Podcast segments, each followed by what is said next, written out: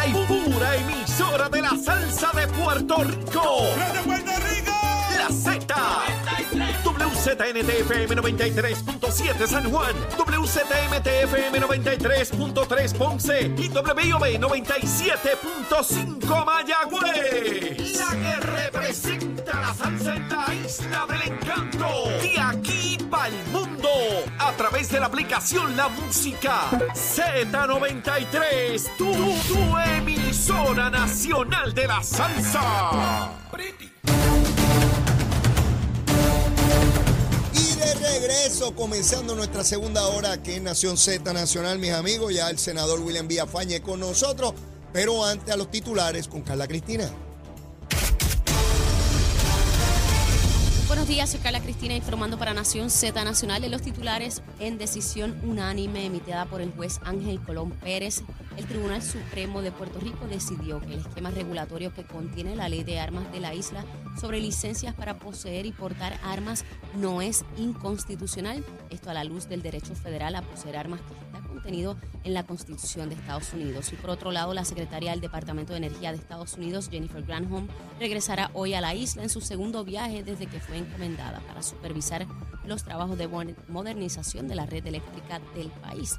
Y en otros temas, la Asociación de Economistas sostuvo que la desigualdad social y sucesos como los huracanes, temblores y la pandemia han agravado la crisis económica y desacelerado el desarrollo del país, se encuentra entre los más desiguales a nivel mundial, con niveles cercanos a los años 70 y 80 mientras la fuga de capital intelectual se mantiene en la isla, principalmente en el demográfico de 18 a 34 años que migra específicamente en busca de oportunidades profesionales y personales. Y en temas internacionales, el gobierno de Corea del Sur afirmó ayer que buscará una revisión de la ley de seguridad y gestión de desastres a raíz de la tragedia ocurrida en Seúl durante las celebraciones de Halloween que ha cobrado la vida de más de 150 personas. Para Nación Z Nacional les informó Carla Cristina. Les espero mi próxima intervención aquí en Z93. Estás con Nación Z Nacional por el Habla Música y Z93.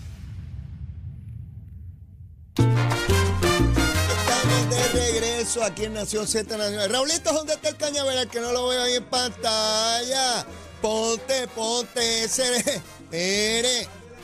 Oye, Raúl, no apague el cañaveral, no lo apague. Ahí está en pantalla el cañaveral. Mírelo ahí, como sale ese fuego, mi hermano. A la milla, tremendo. A través de Z93, la emisora nacional de la salsa, la aplicación La Música en nuestra página de Facebook de Nación Z. William Villafañe, saludos, William. Saludos para ti, Leo. Saludos para los amigos aquí en el estudio y para todo el pueblo de Puerto Rico. Todo en orden, todo en calma. Todo bien. ¿Hay sesión? ¿No hay sesión? Sí, hay sesión en el día de hoy. ¿Hoy hay? Sí, a la una de la tarde. Ah, En la semana pasada, ¿hubo una o dos sesiones? Hubo dos. Hubo dos. Hubo la Cámara sesionó solo un día, me dijo Gabriel Rodríguez Aguilo. Correcto. Quiere decir que usted está trabajando más que la Cámara. Bueno, por lo menos en las últimas semanas más. hemos comenzado a, a- a reunirnos dos veces por semana. Mira, William, ah, el Tribunal Supremo el pasado viernes decidió de forma unánime eh, revocar una determinación del Tribunal de Circuito de Apelaciones que había declarado a su vez inconstitucional una disposición de la Ley de Armas de Puerto Rico que se requería licencia. O sea, el Tribunal Apelativo dijo, mire, mire, aquí no se puede requerir licencia para tener un arma de fuego. Es un derecho absoluto, está decidido por el Tribunal Supremo de los Estados Unidos y aquí todo el mundo agarra su metralla y sigue por ahí para abajo. Digo, digo yo su metralla exagerando, a su, su arma de fuego. El Tribunal Supremo, de forma unánime, señala que se equivocó el Tribunal de Circuito de Apelaciones, que es totalmente legítimo y constitucional por parte del Estado requerir una licencia para tener un arma de fuego. Cuando vi la determinación, yo no, no conocía el estatus de ese caso en los tribunales, no, no estaba en el radar mío. Traté de pensar qué ocurriría si el tribunal no hubiese decidido eso, ¿verdad? Sí. ¿Cuál sería el impacto en Puerto Rico de liberalizar al punto de que pues, yo no requiera ninguna licencia? Yo voy a un sitio y compro un arma. ¿Cómo- ¿Cómo viste esa decisión? Bueno, eh, una decisión sabia porque, eh, por ejemplo, si el ser- eh, los ciudadanos tenemos derecho a la movilidad, es decir, de, de- de movernos de estado en estado, de mudarnos, etcétera. Si nosotros, eh, imagina que fuera el montarte en un avión sin presentar ningún tipo de credencial eh, de que eres tú, etcétera, eh, pues, pues el, el nivel de riesgo que implica eso, pues, pues ciertamente el sentido común te dice que no debe eh, ponerlo tan fácilmente, tan libremente. Pues lo mismo aplica en este tipo de, de circunstancias, donde el no establecer un mecanismo eh, prudente de mostrar, ¿verdad?, que ha pasado por un proceso para lograr esa autorización, pues eh, tendríamos el viejo este aquí. Tendríamos un 20 tú, cualquiera, ¿verdad?, con, con, armas por ahí, eh, sin y mucho pues sin registrar, etcétera, porque la licencia pues es la que eh, da fe de que esa, de, que tienes, puedes exportar esa arma, etcétera. En el caso de, de estas eh, regulaciones, porque el requerir una identificación es una regulación, pues eh, pueden establecerse hasta el punto donde no te limite el derecho a tu portarla.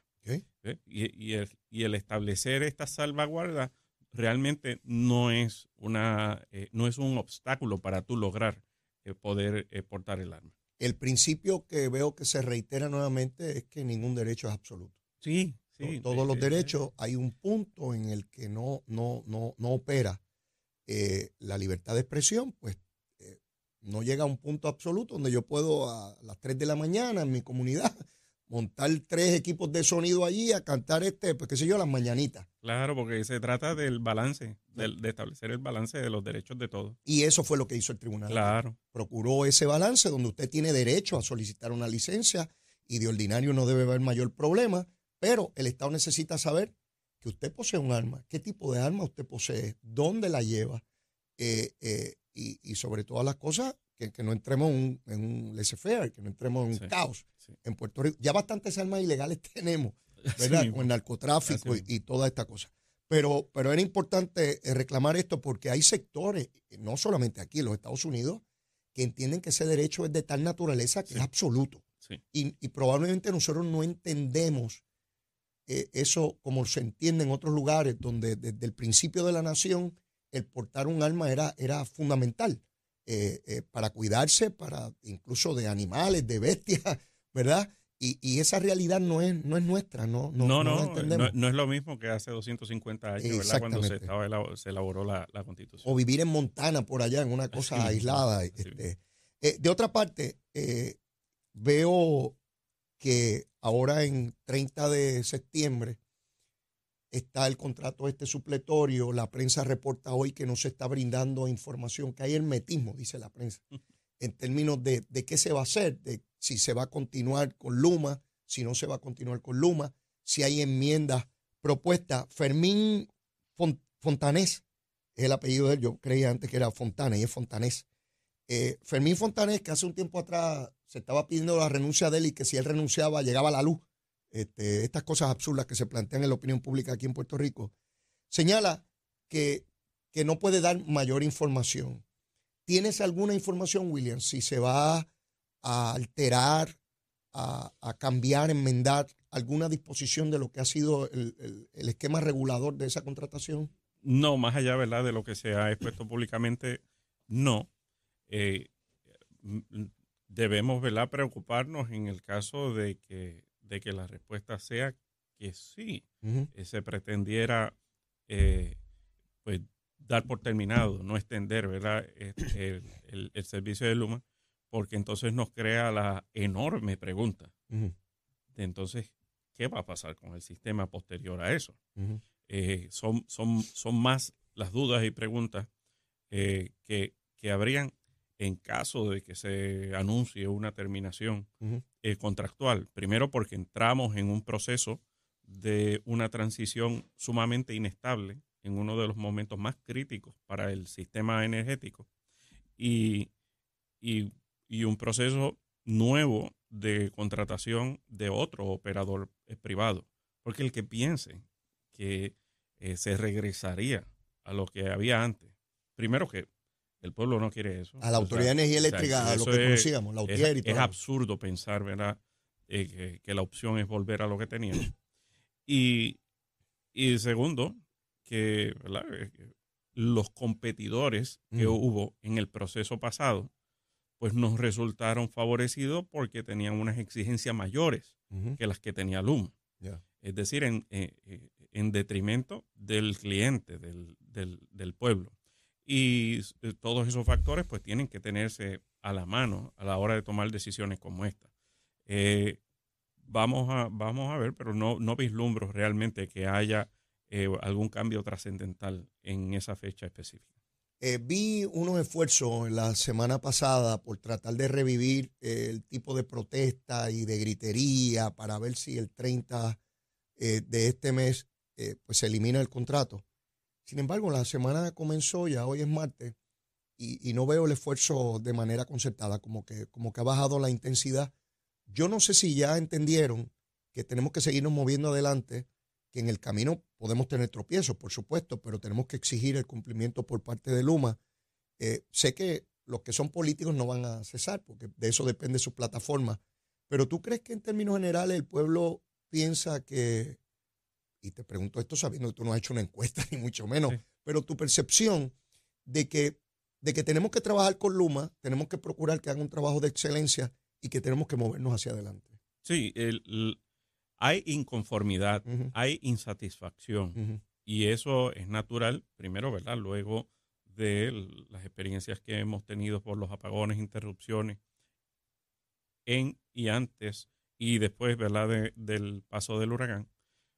Eh, pero al mismo tiempo hay eh, conciencia de que sí, de que se está en medio de un proceso de transformación y que ese proceso de transformación es muy complejo y que se está claro, ¿verdad? Que el sistema estaba muy averiado, que necesita grandes reparaciones y que eso va a tomar algún tiempo. Y que parte de ello, pues, es el trabajo que le corresponde a Luma como operador de la transmisión y la distribución y el, en, este, en este momento a la Autoridad de Energía Eléctrica y posteriormente al operador privado de las generatrices en el área de la generación. O sea que, que hay molestia, hay insatisfacción, eh, pero al mismo tiempo, a pesar de ello, se tiene conciencia de que es un proceso que está corriendo y que a la larga vamos a estar mejor. Fíjate, hoy regresa Jennifer Granholm, la, jefa de, energía, del Departamento de Energía Federal. Departamento de Energía Federal. Estuvo aquí hace apenas unos días ya está de regreso. Mañana se supone que comparezca un foro junto al gobernador sobre energía renovable.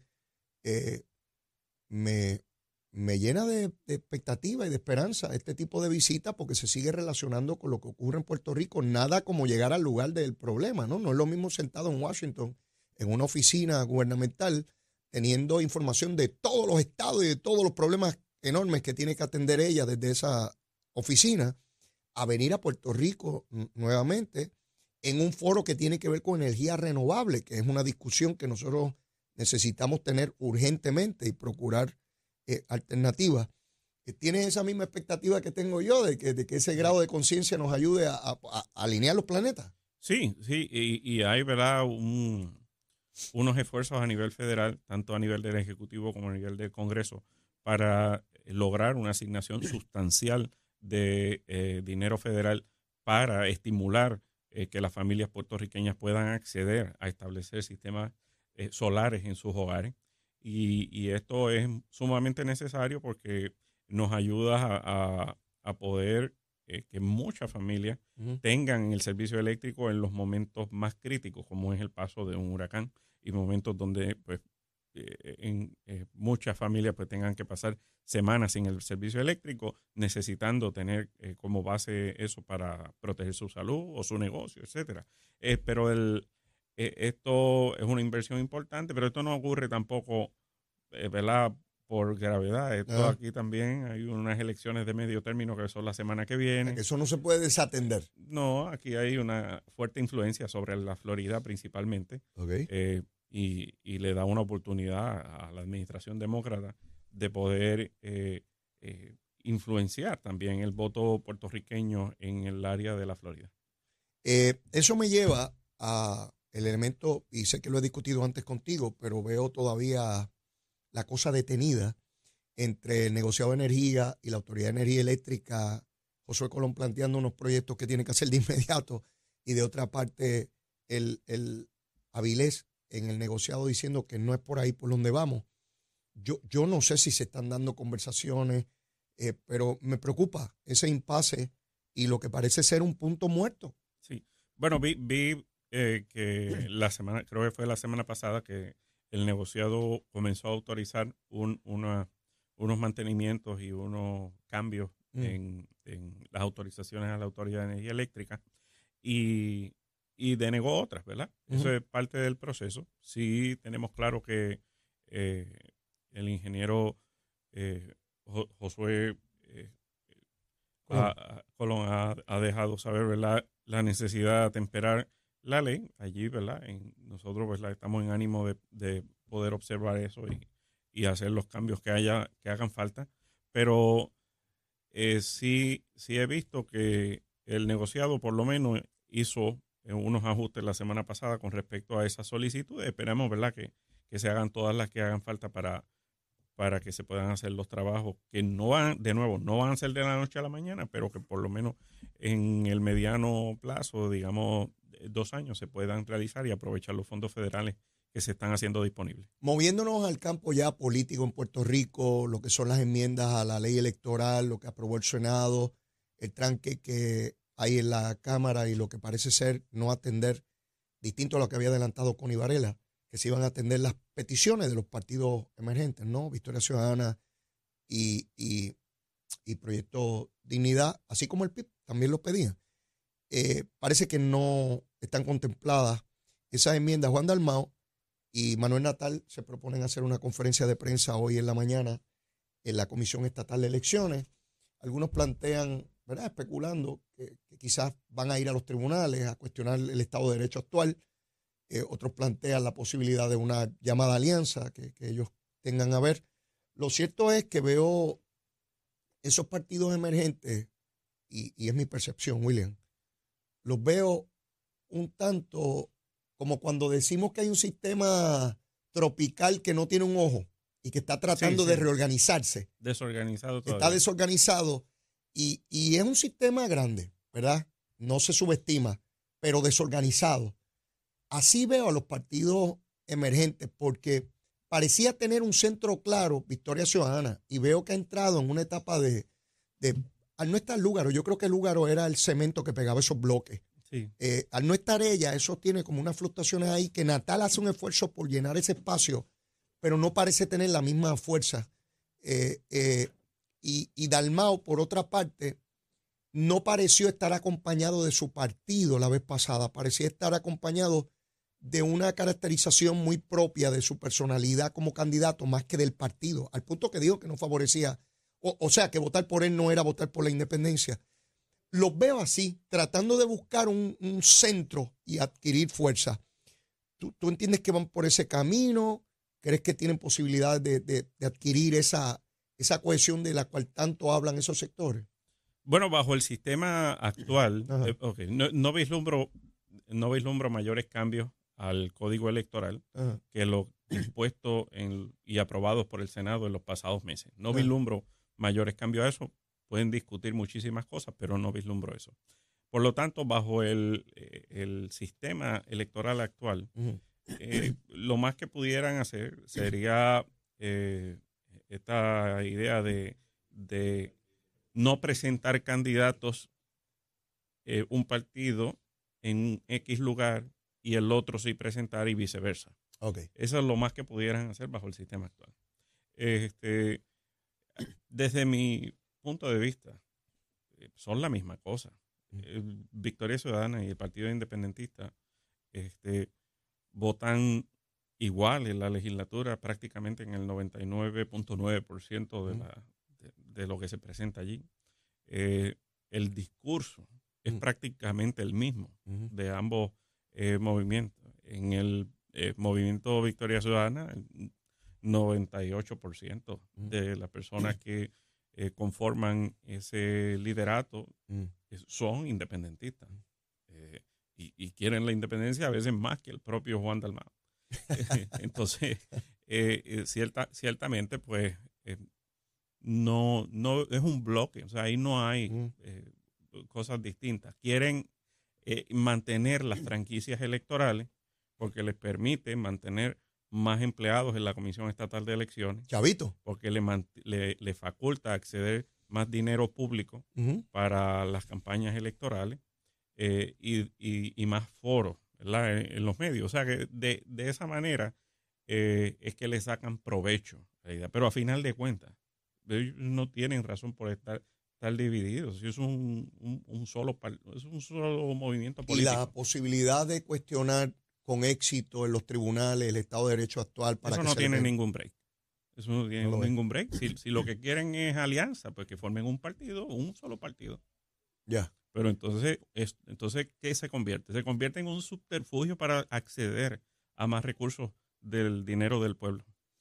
Eh, hablaba con Cristian Sobrino el otro día precisamente sobre este punto y Cristian planteaba que la novedad de estos sectores, él entiende que, que se ha ido. Lo que fue pues, la candidatura de Lúgaro en el 16, cómo llamó la atención de sectores importantes del electorado, particularmente jóvenes, y cómo al montar un partido político y Proyecto Dignidad de igual manera, pues llamaron la atención de unos electores, pero decía Cristian que él vea al, al bipartidismo de regreso. Sí. Este, yo no sé si el nivel de participación, a- al ser tan bajo en la pasada elección por el COVID, dio espacio para toda esta eh, elección atípica, ¿no? De cinco partidos que, que se añaden.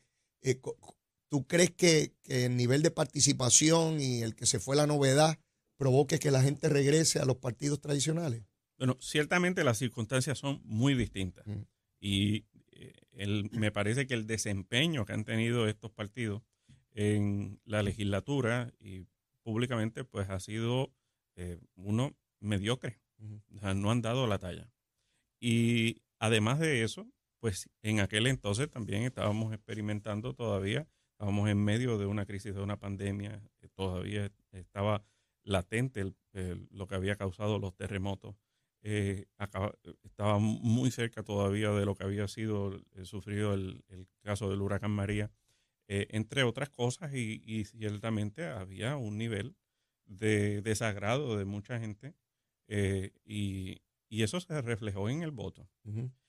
Pero estas circunstancias para las próximas elecciones deben cambiar muchísimo.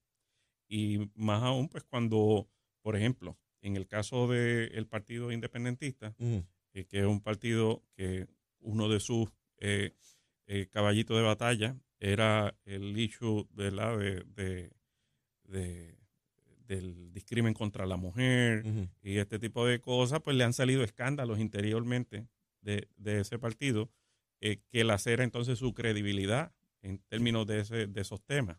Eh, y, o sea que cuando son muy agresivos en la crítica y sufren entonces internamente eh, eh, la inca- y, y- muestran incapacidad de poder manejar estos asuntos que ellos mismos critican, como el caso de Victoria Ciudadana con Mariana Nogales, pues, ¿qué dice la gente que, que votó con ella? Pues pierden entonces la confianza y pierden este, la credibilidad en ellos porque dicen, pero si, si este que es el que, el que es el que más critica, el que más grita sobre estos temas, no los puede manejar, pues entonces bien lo están haciendo los otros. En el caso del Partido Independentista, está por verse, ¿verdad?, el efecto electoral, pero yo nunca había visto un cuestionamiento a la credibilidad de esa institución. Eh, un partido que indistintamente las diferencias que uno pueda tener, su liderato siempre fue un liderato respetado históricamente. Cuando hablamos de Fernando Martín, de Rubén Berrío, con las diferencias que se puedan tener. Sin embargo, eh, eh, el, el actual liderato no supo manejar esa, esa crisis y sembró una, un problema de credibilidad muy amplio. En el caso de Nogales, yo creo que es peor aún. Esta proyección de la mujer socialista que lucha por los desposeídos, por las clases eh, ¿verdad? desventajadas, y de momento enterarnos todos que era copropietaria de montones de propiedades en Palmas del Mar, un complejo, ¿verdad? Que, que es de, Sí, sí. de- de- de altos recursos económicos, este, y que sencillamente intentó esconder esas propiedades en la Cámara de Representantes. Es devastador a la, a la credibilidad. Eh, yendo ahora al Partido Popular, tú estás en el Senado y tú tienes a los compañeros tuyos allí, particularmente a los senadores del Partido Popular, cuyo presidente de partido es el presidente del Senado que plantea una candidatura a seguir presidiendo el partido y a la gobernación y no se expresa ningún senador a favor de él. William, tú estás allí, que, que, ¿cuál es el ambiente? Yo, yo, yo de verdad que me, me sorprende porque esperaría que hubiese un, una cabeza de playa, como llamamos en política, de dirigentes senatoriales por distrito, particularmente, que son los que tienen más base política, eh, vocalmente defendiendo esas posibilidades de, de, de, de Dalmao, incluso en esta reyerta donde están cuestionando que él quiere los ataques son muy duros de los adversarios, diciendo que está secuestrando el partido, que le está quitando el derecho al voto. Son, son ataques medulares. Y yo no veo a ningún senador del Partido Popular defendiendo a Dalmao. Bueno, porque es que nadie, nadie quiere coger calentura ajena. Y entonces el, en el Partido Popular, eh, cada persona que aspira a la gobernación te puede, te puede, podemos estimar que te representa entre un 5 y un 10% de la base de, de, ese partido. Así de fraccionado tú lo ves. Sí, sí, es que de nuevo tú, tú los pones a todos y es bien difícil tú y sale, identificar. Si, si, los mueles a todos, sale. cualquiera puede salir. Sale Eliezer Molina. Sí, algo si, Lo, si, los procesa, sale Eliezer Molina. Y, y, verdad, este, eso es cosa de, del partido, del Partido Popular. Yo creo que, yo creo que eso está en un proceso eh, poco a poco de de algunos pasar a, ¿verdad? defender sus ideas eh, separatistas y otros a defender eh, la igualdad eh, ciudadana bajo la estadidad. Yo creo que están en ese proceso. Y gran parte están ya, ¿verdad? Ya son estadistas, ya votan bajo la estadidad, etcétera. pero están en el proceso de reconocer que la institución no tiene como tal una cohesión filosófica más allá del tradicionalismo de que los abuelos, los padres fueron yo soy este, fundadores de ese, de, ese, partido. Y del, del, del, populismo, de la oportunidad de salir electo en X o Y posición, eh, principalmente alcalde o legislador, eh, por, por, el hecho de aparecer en esa, en esa papeleta. la papeleta. Más allá de eso, este, no quieren eh, tomarse una, una calentura porque ahora mismo pues con esto de las enmiendas que tienen, que han presentado para el reglamento y eso, ha salido tanta oposición dentro del propio partido que pues nadie quiere identificarse y decir y asumir posiciones, no quieren molestarse con nadie. Y te hablo de los senadores porque son los que están, ¿verdad?, en el cuerpo que tú perteneces, pero los alcaldes, son 41 alcaldes, no hablan. Uno que otro dice algo. Eh, eh, nombran a Josian para un comité de diálogo que, más bien lo que está tratando de, que, no se dé esa votación de noviembre, pues sería un golpe devastador para Dalmau si perdiera esas enmiendas. ¿Cuál va a ser la estrategia de ellos? ¿verdad? Eso uno nunca sabe. Pero si, si, manejan las cosas como se están manejando este, nombramientos, este, ahora mismo tenemos la resolución conjunta de donativos legislativos que se suponía que se aprobara el 30 de junio.